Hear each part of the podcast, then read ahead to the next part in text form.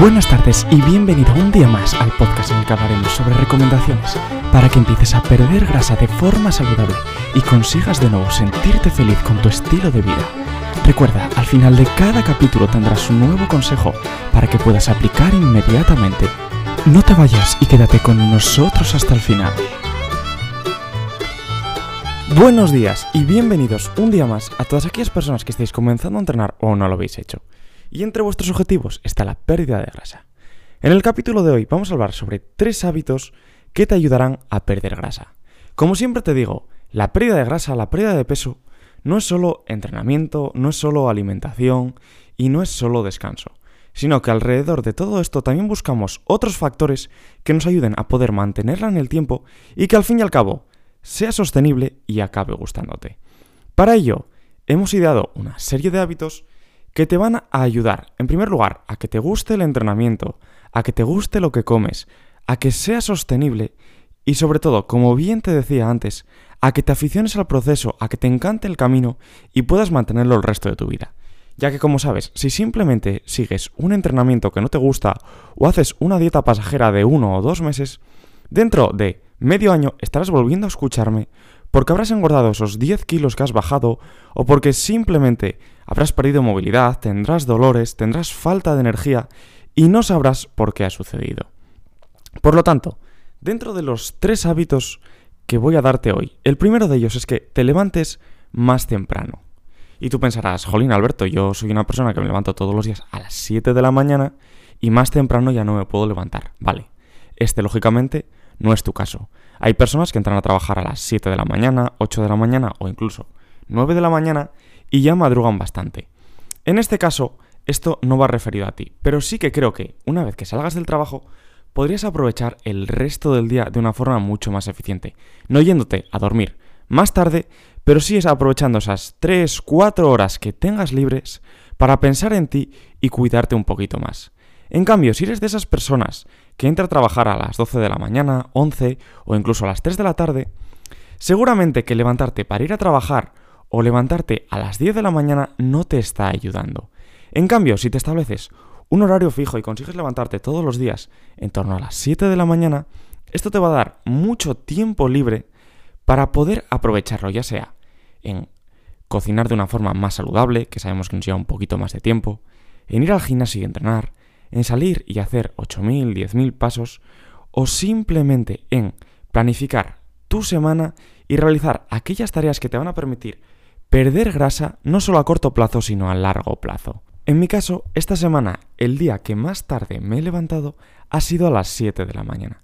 Es cierto que lunes, miércoles y jueves he tenido que madrugar bastante más, pero martes y viernes, que eran días que me podía tomar un poco más livianos, que me podía levantar a las ocho y media, nueve, nueve y media incluso, he decidido hacerlo a las 7 de la mañana de tal manera que pudiera tener dos horas delante del ordenador para, para trabajar de una forma un poco más relajada, en ese momento en el que realmente me siento más inspirado y a partir de ahí poder ir a entrenar, poder seguir trabajando o poder al menos sacar ese tiempo libre para ir adelantando trabajo y que no me pillas al final de la semana. En segundo lugar, quiero que empieces a hacer la compra por la fruta y la verdura. ¿Qué quiere decir? Nosotros cuando llegamos a un supermercado, pues por lo general, oye, vamos primero a donde se encuentra la carne, donde se encuentra el pescado, aquello que anotamos en la primera línea de nuestra lista de la compra. Si lo primero que haces es anotar la fruta y la verdura o simplemente ir a ese pasillo, ya te verás obligado a empezar por estos productos, a empezar por esos cogollos, esa lechuga que te hace falta para ensalada, esos tomates, esos aguacates, esa naranja, ese plátano que quieres acompañar después de comer o a media tarde.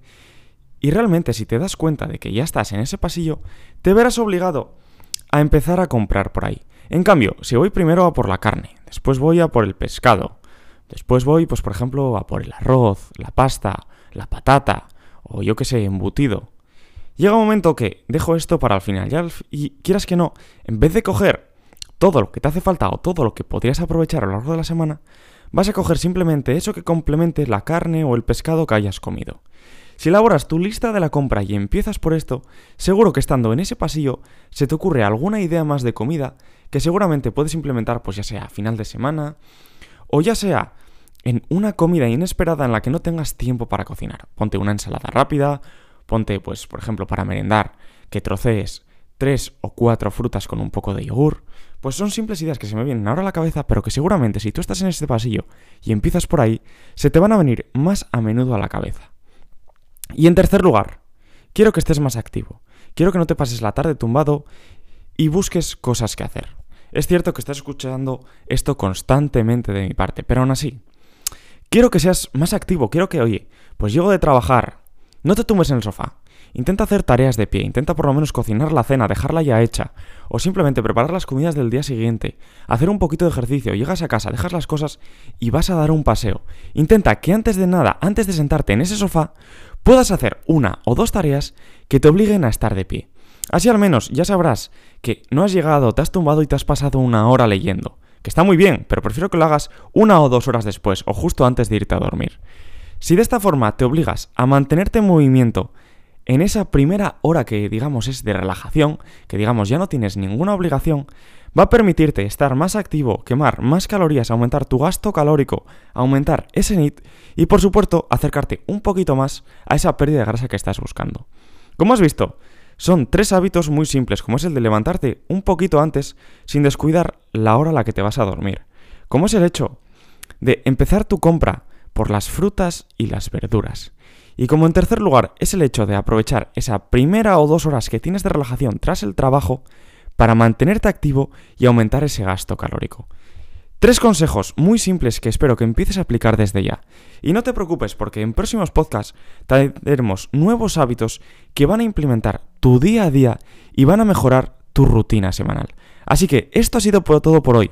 Espero que los aproveches, espero que sigas entrenando y alimentándote de una forma adecuada y el próximo martes nos vemos en un nuevo episodio para seguir aprendiendo y entrenando juntos.